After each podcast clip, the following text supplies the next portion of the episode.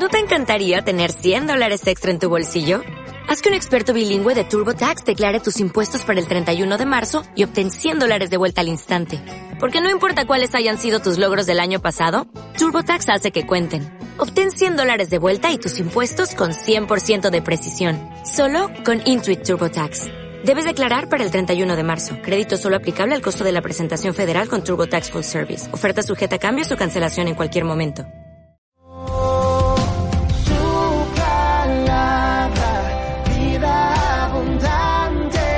Es momento de escuchar nuestro mensaje de vida. Somos Vida Abundante Chile.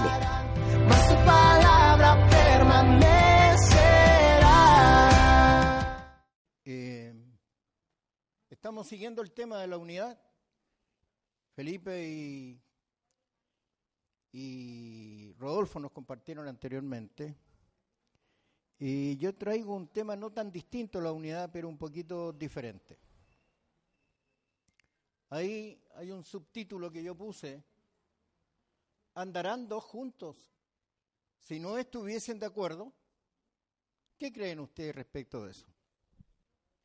¿Podremos caminar si no estamos de acuerdo en lo que nos une o que nos convoca? Si no hay un acuerdo previo? Creo que no.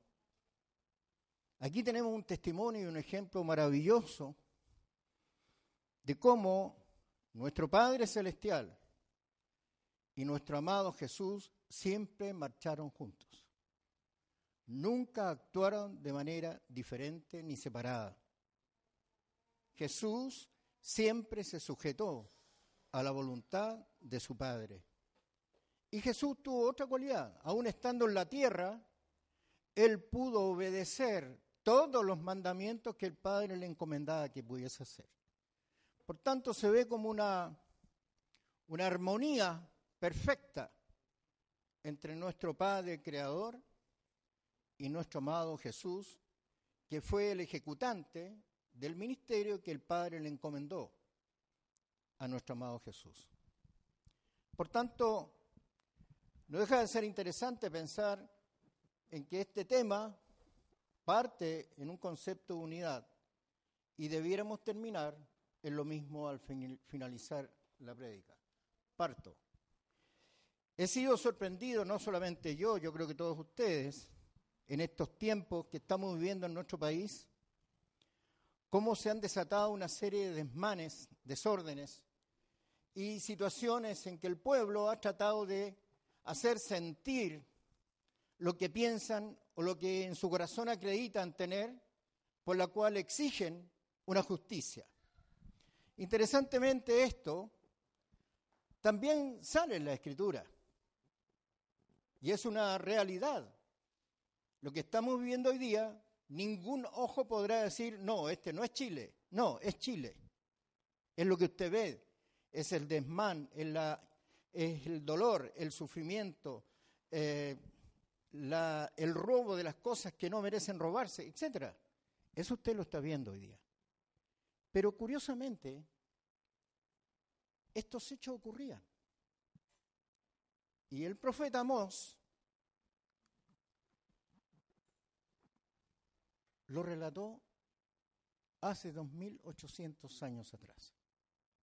Sorprendente. Vamos a leer algunos textos.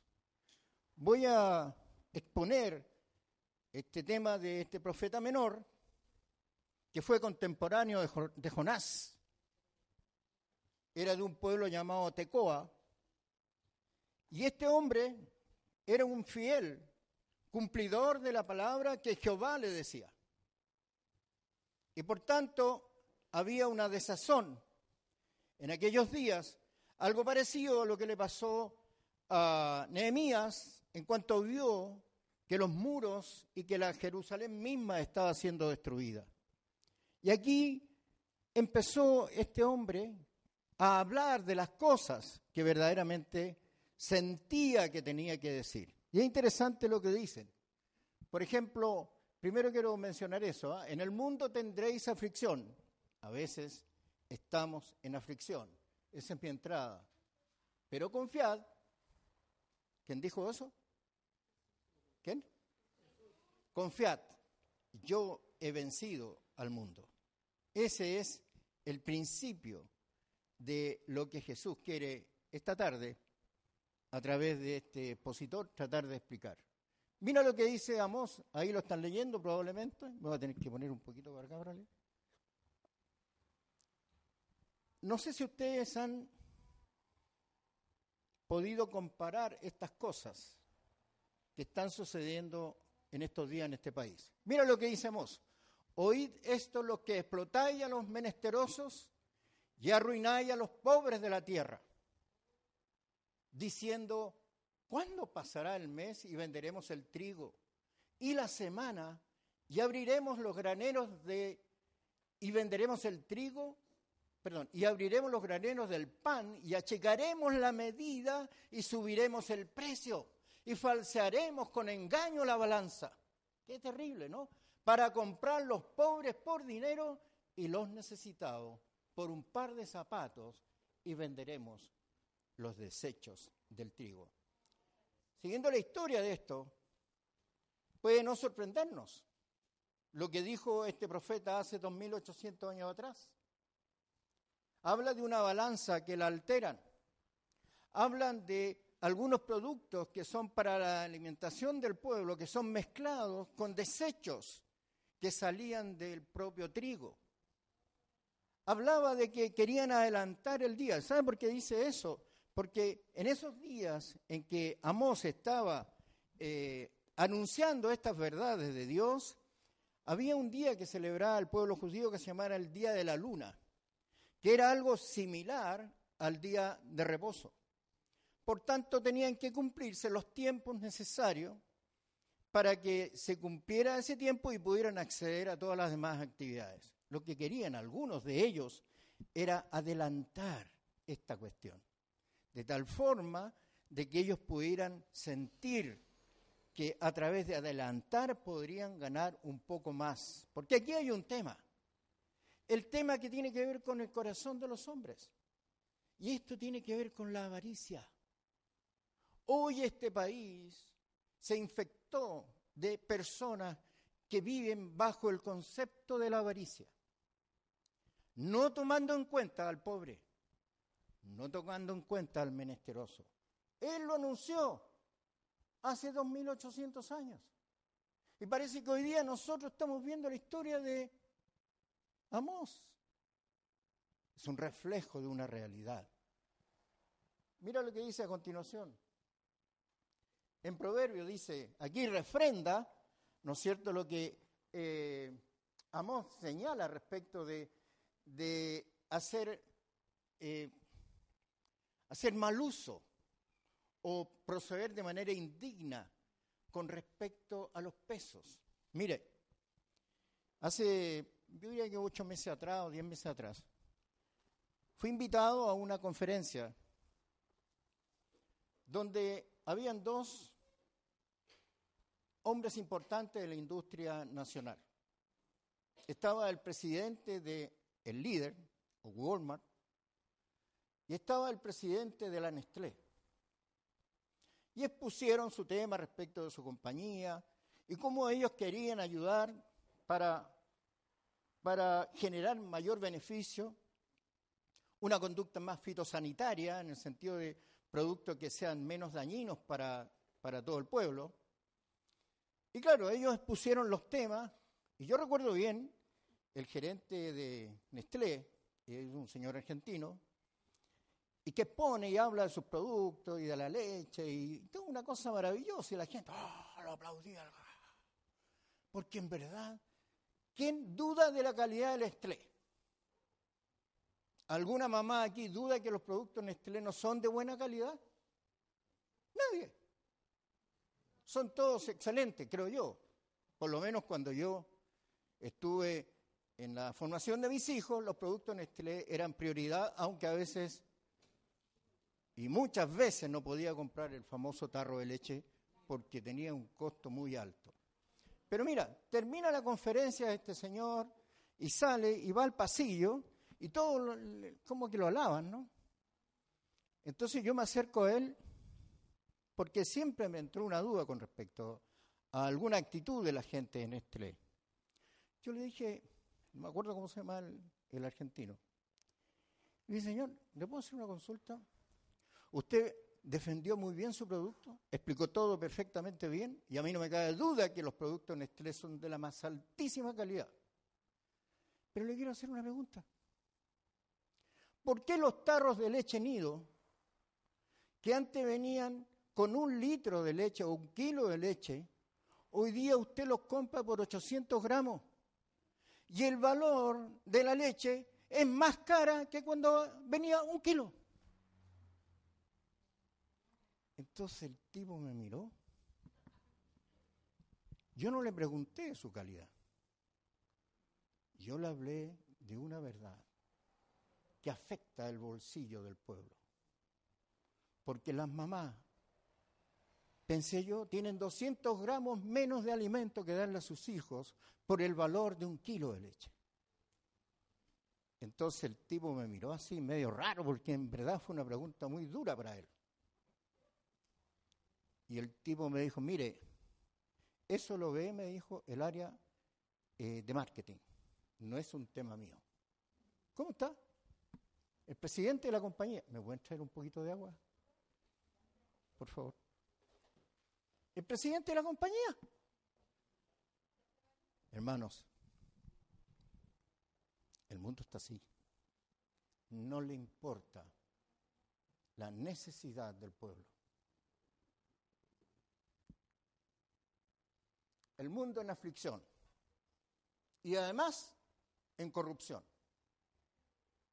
¿Qué dice Amós? Léanse Amós, es muy interesante. Él es un profeta que tiene cuatro profecías tremendas con respecto al pueblo de Israel. Pero yo escruté esta que me parecía tan contingente en la realidad que estamos viviendo hoy día. El 5, 12, el 13, porque yo sé de vuestras muchas rebeliones y de grandes pecados. Sé que afligís al justo y recibís cohecho.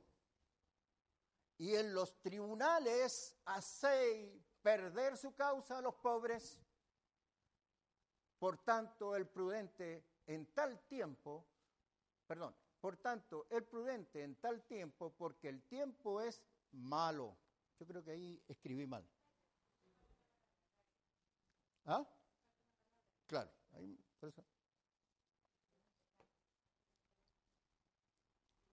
Fíjate que aquí habla de palabras tremendas.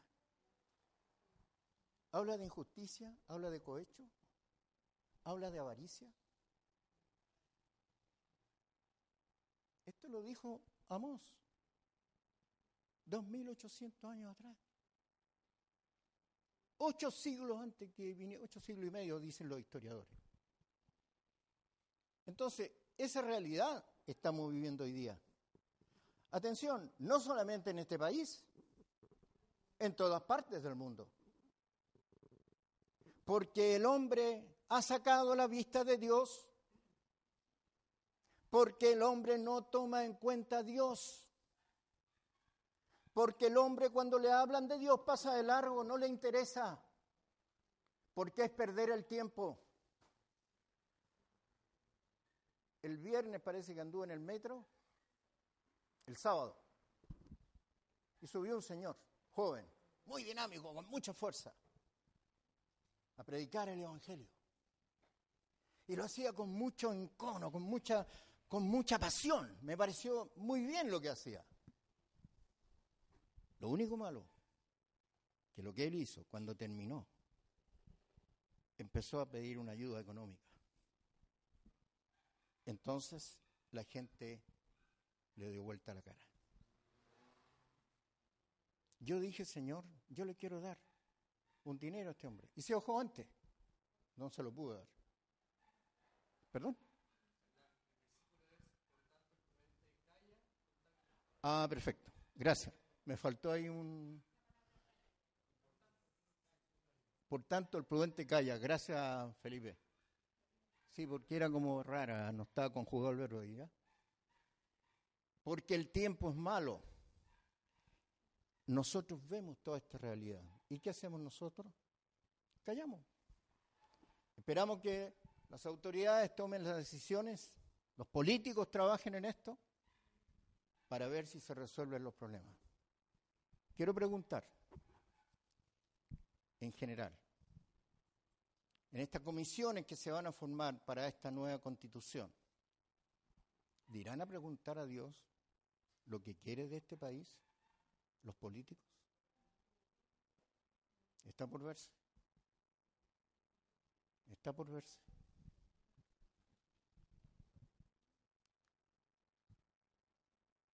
Algunos de estos sucesos están hoy presentes en nuestro país. ¿Cuál es la diferencia con la realidad denunciada por el profeta Amós y nuestros días? Nota, en aquellos días se celebraba, ya lo dije, la fiesta de la luna, etc. Y ahí hablé de esto. Bueno, Amós era pastor de ovejas, entre paréntesis, ¿eh?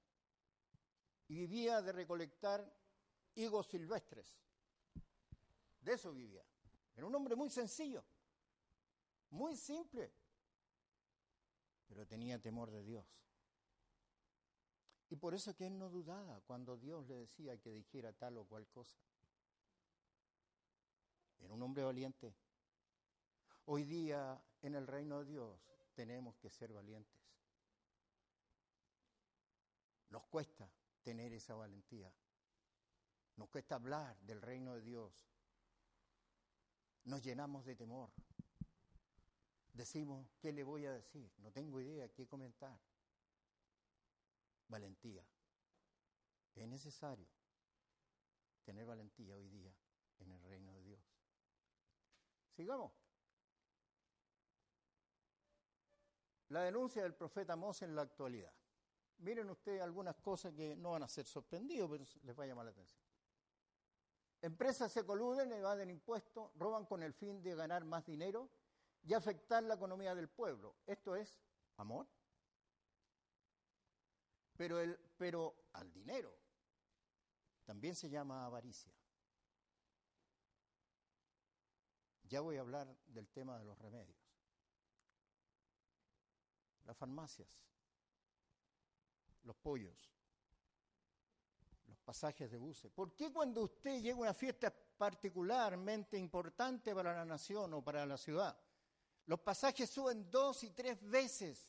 ¿Es que gastan más neumáticos? Van al mismo lugar, consumen más petróleo, tienen más personal. ¿Qué es lo que hacen? Porque lo único que le importa es aprovecharse de que no van a haber más pasajes y a usted le van a cobrar el doble. Escuchaba un señor, que no sé qué lugar iba, que pagaba 10 mil pesos habitualmente. Le cobraron 40 por el pasaje. Estoy hablando de algo bien simple. ¿Para qué hablar de la farmacia? Los valores de los remedios en este país, hermanos queridos, son los más caros o casi los más caros del mundo. ¿Eso es justicia? No es justicia. El tema de los pollos. Qué vergüenza. El señor Aristía, que es el dueño de los pollos, Super Pollo, es dueño de esa empresa hace más de 100 años pero requete, requete reventado con plata. No haya que ser con el dinero. Se junta con, con las otras empresas de pollo y se ponen de acuerdo para que usted cuando vaya al Unimark o vaya al Totus tengan el mismo precio. Usted sabía eso, ¿no es cierto? ¿Cuál es la competencia y tanto que hablan los políticos de la competencia y la libre ¿Cómo? La libre competencia. No existe. Es un tema. Voy a pasar rápido para que no demorarme tanto en eso. ¿Se acuerdan el tema del confort? ¿Recibió las siete lucas usted o no? Dice que le iban a la gente que estaba metido en el, en el, en el Banco del Estado, le iban a llegar los siete mil pesos ¿Cuánto cree usted que robaron si dieron siete mil pesos? No sé cuánto era la utilidad, pero era brutal, porque esto que pagaron ellos, no sé cuántos millones de dólares pagaron los siete mil pesos por cada ciudadano de este país. En eso, Yo compro unos toallitas que vienen en unas cajitas así, que yo me acuerdo que compraba tres por algo así como 1.500 pesos. Cuando apareció el tema de los pollos, subieron inmediatamente a 1.800. Y hoy día valen 2.170 y tantos pesos cada caja. Vale decir, pagaron 7.000, te subieron el precio, seguiste consumiendo y volvieron a recuperar los 7.000 pesos. ¿Qué tal? Y eso con un producto que yo conozco. Y con el confort, con la toalla nova y con todo. Eso es injusticia. Yo aquí no quiero un discurso político, hermano, esta tarde. Yo quiero hablar del reino de Dios y su justicia. Yo quiero decir lo que Amós le dijo al pueblo en aquellos días. Pero así se ha maltratado al pueblo. Hoy día vemos la reacción del pueblo. No hayan que hacer porque el pueblo se desató. Una psicólogo decía que tras esta rebelión, subcutáneamente había una rabia e ira sin control. Es cierto que ahí se producen otros fenómenos, los desmanes eso, es un tema aparte, pero la injusticia existe. La evasión de impuestos factura ideológicamente falsa involucrando a una gran parte de la clase política. Ustedes lo saben. Facturas falsas. Yo tengo un negocio, ustedes lo saben. Si yo no pago el IVA, me agarran de una oreja a que lo vaya a pagar. Y si no lo pago, hoy día está todo en línea. Así que si yo compro algo hoy día, impuestos internos lo sabe. Si yo vendo algo hoy día, también lo sabe impuestos internos. Antes no era así. Antes usted incluso se usaba que usted comprara facturas para aumentar el IVA y bajar el crédito, y aumentar el crédito fiscal y usted pagará menos impuestos. Hoy día no es así. Impuestos internos sabe inmediatamente cuando usted le ha sacado un peso o no lo paga. Pero hay políticos, clases, entre paréntesis, distinguidas de esta nación, que han violado los impuestos de todos los chilenos, porque usted y yo pagamos impuestos para que otros se los lleven. Injusticia social. El caso Penta. ¿Ustedes saben cuál fue el, ¿cómo se llama eso? El veredicto final de los tribunales? Que el señor Lavín y el señor Delano fueran a dar clases de ética y de moral a la universidad de un compadre él, el señor Ibáñez. Clases de moral y de ética. ¿Qué le va a decir ese tipo? cuando involucró a su mujer en el robo de los, de los dineros, de los impuestos de este país. ¿Qué le va a decir a los alumnos? ¿De qué van a hablar? ¿Qué moral? Hoy día no hay moral. No existe. No hay ética. Sigamos. Un tema álgico, ¿para qué hablar de la educación?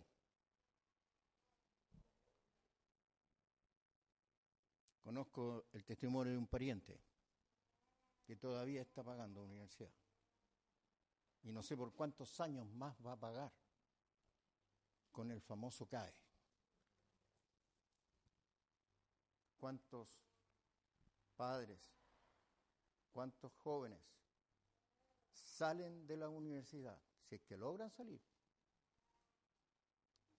inscrito en el PENECA, porque no han pagado las letras? injusticia. Esto lo declaró Amos 2800 años atrás.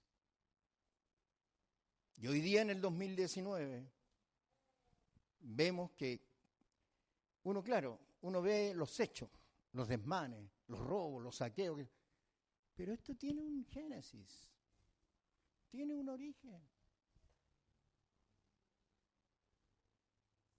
Hay una maldad en el corazón de los hombres donde no les interesa conocer a Dios. ¿Sabes por qué? Porque no van a poder seguir robando si estaban robando. Tremendo. Sigamos. Denuncia del profeta Amós en la actualidad. La AFP. Ustedes conocen cientos de historias. La más bullida en estos días es de aquella señora profesora que ganaba como 800 mil pesos, se jubiló con 205 y paga 180, no, algo así, 185 de arriendo algo por ahí, de dividendo. ¿Y ella reclamó? No es justicia. Ustedes saben que la tabla de promediación, y la Angélica conoce esto, la tabla de promediación la llevaron a un, a un nivel de existencia de vida que es ridícula. Ridícula. Empezaron a calcular que tú podías llegar a vivir 105 años y de ahí bajaron.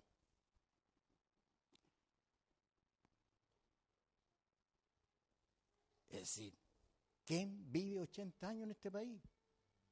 Los más fuertes, dice la escritura. Desde ahí partió el promedio. El creador de la AFP, en una palabra para el bronce, dijo, es que hay que echarle benzina al Mercedes-Benz. Ese fue el señor José Piñera. Así que él está convencido que la AFP lo único que hace es beneficiar al trabajador. ¿No es así? Lo único que hace es perjudicarlo. Porque no es justo que usted haya ahorrado 40 millones, 50 millones o 60 millones de pesos con sus eh, imposiciones que le descontaban la AFP y usted le paguen el equivalente a un 25%. Eso es lo que en verdad se paga, más o menos. No es justo. Este el mal, hermanos queridos, está enquistado en esta sociedad en los gobernantes, en los políticos, en los empresarios.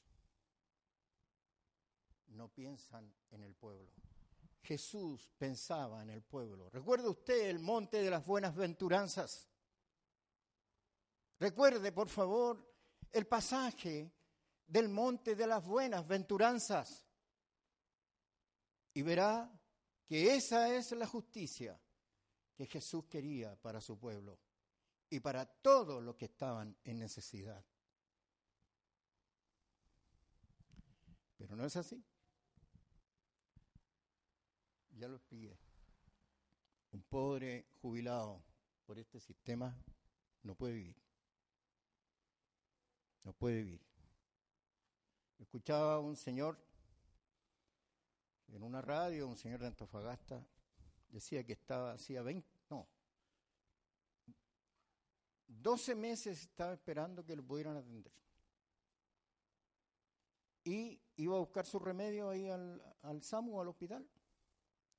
Y los tipos trabajaban hasta la una. Y él venía de un lugar lejano, 20 kilómetros, 30 kilómetros en el norte. Y llegaba ahí, los tipos decían, a la una me voy, pero había una cola de 200 eh, personas más.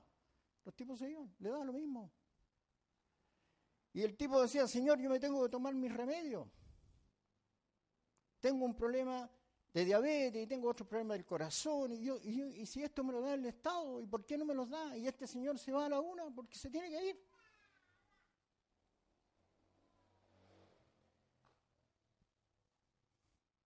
Entonces cuando usted dice, ¿qué desmán más brutal? Yo no estoy de acuerdo con los piedrazos. En absoluto. Yo quiero aquí aferrarme a la palabra. Lo que Dios decía a través de un profeta hace 2800 años atrás, que hoy día yo lo veo en la realidad de mi país. ¿Y qué hacemos los hijos de Dios? Nos llenamos de temor. No sabemos qué hacer. No tenemos una dirección clara cómo actuar. Es una realidad. Estamos como inmovilizados. Quedamos paralogizados. El pueblo de Dios tiene que moverse. Tiene que actuar. No tiene que ir a tirar piedras, ni a quebrar vidrios, ni a robar en los supermercados. Usted levante su corazón y su alma y pídale a Dios que Él obre poderosamente en este país. Que cambie el corazón de los políticos, que los políticos se cambien.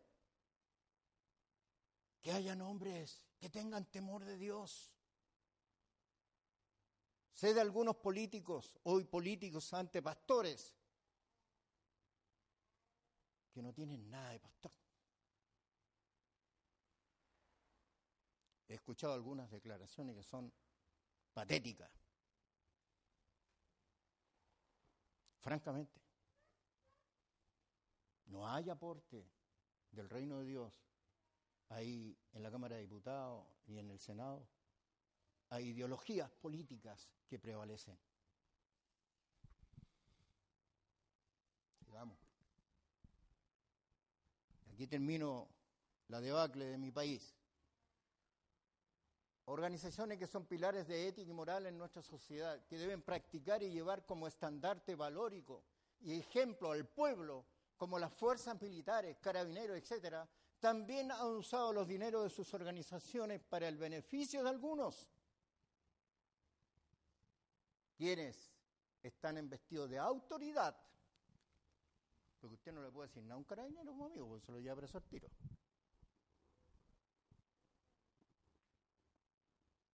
Podríamos enumerar muchos otros más, pero el gran tema a dejar hoy entre ustedes es que se ha dejado de lado a Dios, no tomándolo en cuenta en nada y para nada, aunque algunos le mencionan, pero no hacen lo que deben hacer. Esa es la realidad de este país en estos días. Un flash rápido. Sigamos. ¿Por qué digo que nuestra sociedad ha dejado de lado a Dios? Porque hoy día las iglesias no son ingerentes en nuestra sociedad. Las iglesias se dividen frecuentemente. Las iglesias hoy día están vacías. Y los que están viven un mundo religioso. No viven una condición de discípulo del Señor sino que hay como una suerte de acostumbramiento a venir a la iglesia. No me hace bien estar el día domingo con los hermanos. Pero ahí llega toda nuestra acción. No es más allá. Hemos sido desafiados con Nehemías a construir esta nueva etapa de nuestra iglesia. Y tenemos que hacerlo. Y doy gracias al Señor por estar en este lugar, que se ve sencillo, pero limpio, ordenado. Cuando yo vine el viernes a hablar con Antonio, me dijo, mira, nosotros construimos esos muros que están ahí. Vaya, le dije, qué bien. Es decir, que no había muros. No, si aquí habían murallas de adobe. Nosotros hicimos esto. Claro, otras cosas hizo el propietario. Yo dije, Señor, gracias por este hombre. Me anima, porque debe ser el desafío de nosotros. No levantar el edificio, hermano. El edificio no tiene ningún valor. Yo lo viví por experiencia propia. Para mí ya la historia del pasado en ese lugar ya no me sirve para nada, ni para testimonio.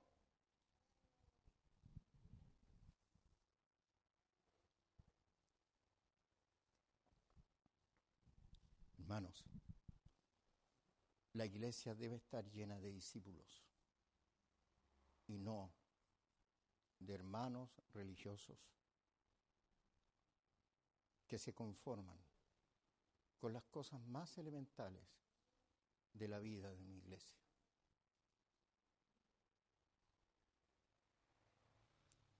Hay un dicho del padre Hurtado, ¿no? Dar hasta que duela a nosotros no nos ha dolido nada. Creo. A lo mejor a algunos hermanos sí. Y lo digo con respeto.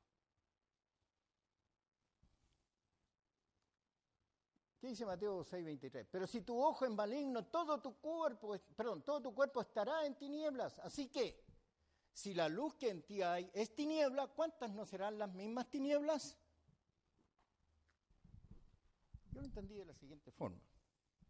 Todo aquel que piensa, el otro día le decía un hermano acá, no sé quién. A nosotros los cristianos nos cuesta mentir, nos cuesta robar, nos cuesta vivir en el mundo de maldad. Su mente no está preparada para engañar ni para robar. Bueno, la mente de aquel en que Jesucristo es verdaderamente el Señor de su vida. Porque entre el mundo cristiano la mentira también existe, aunque a usted les parezca paradojal. Pero existe. Entonces, ¿qué hacemos? Esa es la realidad de lo que estamos viviendo en estos días. Si yo, mi ojo ve la maldad y yo procuro la maldad, el fruto va a ser la maldad. Eso es lo que está diciendo Mateo. ¿Con qué ojos ve usted la vida espiritual que lleva? Se supone que aquí usted ha adquirido una vida nueva. Dios le ha transformado la mente a través de la acción del Espíritu Santo. Sin embargo, la iglesia no ha sido suficientemente influyente para cambiar una sociedad. Y le voy a, le voy a decir algo. A Amós le mandó el guadañazo a los israelitas, le cortó hasta la oreja, pero no cambiaron inmediatamente. Les costó mucho asimilar lo que le estaba anunciando este profeta. Así es que, imagínese usted, si tu ojo es maligno, ¿qué ves tú? Maldad. Otro tema. Dejadlo, dice, son ciegos guías de ciego, y si el ciego guiare al ciego, ambos caerán en el hoyo. No podemos ser guías de ciego que caigan en el hoyo.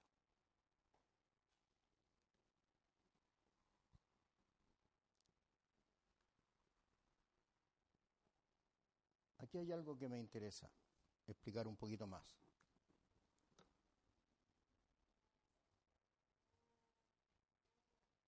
¿Partimos la hora o no? No me acuerdo.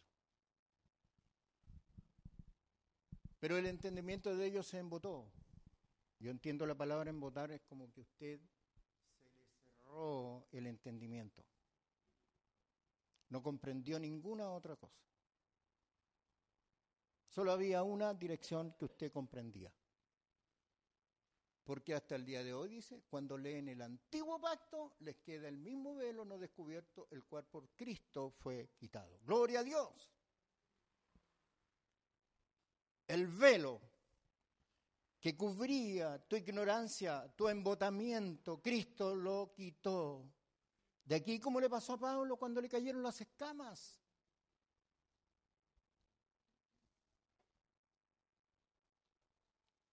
Mentes embotadas.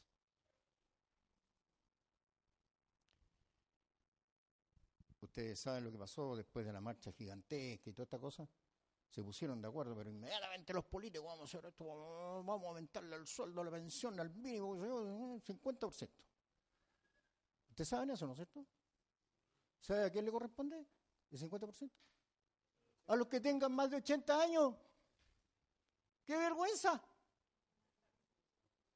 ¡Qué vergüenza, hermano querido! A los 80 años, ¿cuántos vamos a haber muertos ya?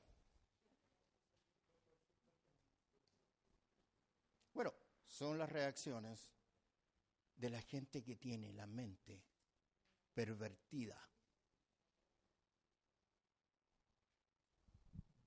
Es un tema muy duro este que yo digo. Cristo quita todo este engaño, de la mente de los hombres. Y después agrega un tema más duro todavía, en los cuales el Dios de este siglo cegó el entendimiento de los incrédulos para que no le resplandezca la luz del Evangelio de la gloria de Cristo, el cual es la imagen de Dios. Vamos a seguir.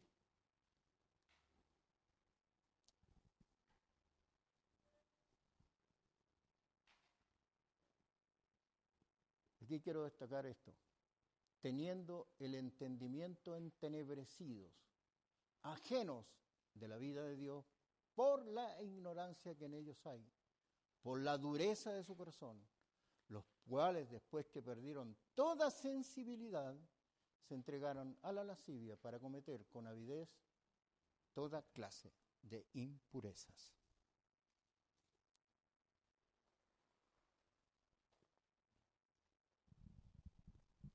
Este es un país que ha crecido, que ha avanzado, que ha habido desarrollo tecnológico. A mí no me cabe duda que así es. Pero también ha habido impureza en el corazón. Y eso ha dañado al pueblo. Eso lo ha dañado, lo ha afectado. Me llamaba la atención el pasaje que leyó Renato.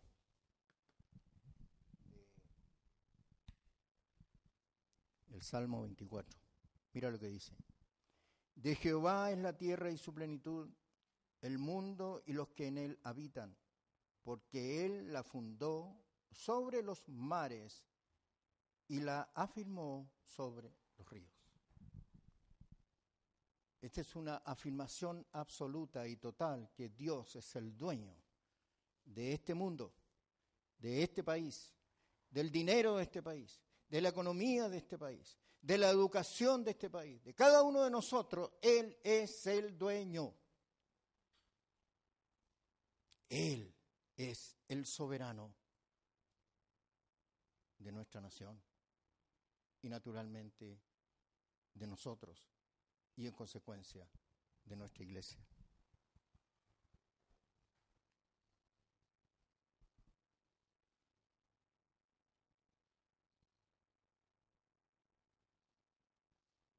Renato leyó ese pasaje y yo saqué este porque dice que el que forma los montes y crea el viento y anuncia al, al hombre su pensamiento, el que hace de las tinieblas mañana y pasa sobre las alturas de la tierra, Jehová Dios de los ejércitos es su nombre. Nosotros tenemos un Dios poderoso, absolutamente poderoso, que está por sobre la tierra.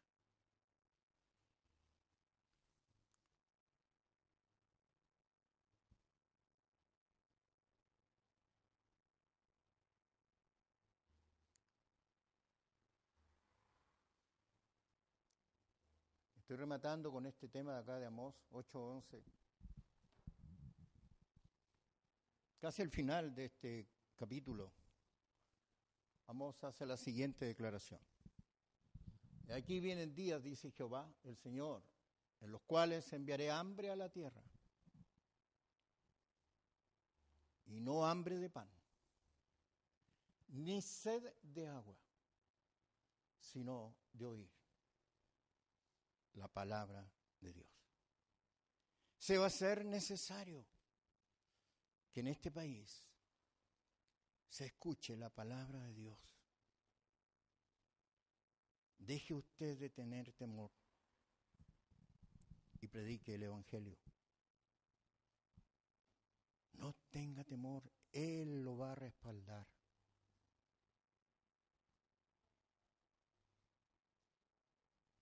jueves pasado parece, me acuerdo bien. Fui a una notaría y encontré una señora que hacía tiempo que no la veía. Era empleada de ahí de la notaría. Y entonces le dije, hola, ¿cómo está? Qué gusto verla, tanto tiempo. Y empezamos a hablar. Uh, don Hernán, me dijo, estoy súper enferma, estuve muy, muy, muy mal. Pero ahora la veo bien. Pero con, tengo 10.000 pastillas que me estoy tomando. Pero ¿sabe cuál es el problema? Me dijo. Que yo lo único que quiero es matarme, suicidarme. No quiero más guerra en este mundo. No puedo, no soy capaz. La mujer me conmovió. Y ahí estaba con público, mucha en la notaría de Recoleta y mucha gente ahí. Y yo digo, Señor, ¿qué hago con ella? Y le dije, mire, y ahí le empecé a hablar del Señor, no le voy a explicar todo lo que le dije. Le dije, mire, usted tiene que sacar de su corazón lo que el diablo le ha puesto como susurro de suicidio usted tiene que poner su vida bajo la autoridad de Jesús. Entonces la mujer me dice, como que me mira, pero... Porque ella está al lado de otro señor que trabajaba para allá. Felizmente aquí había un poste, así que no se veía mucho. Y entonces yo le digo, bueno, usted tome la decisión hoy día. No la tome mañana. Tómela ahora. ¿Cómo lo hago? Me dijo. Aquí, ahora conmigo. Lloramos atrás el mesón de público, con gente, con cola y todo lo que Hermano, no es que yo sea un testimonio en un ejemplo. Pero cuando usted le dice que el Señor a lo mejor se suicida mañana, ¿qué hace? Le dice que le vaya bien, le voy a llevar un ramillete de flores. O le predica el Evangelio. En estos días, hermanos queridos, se hace cada vez más necesario que usted tenga valentía para hablar del reino de Dios y su justicia.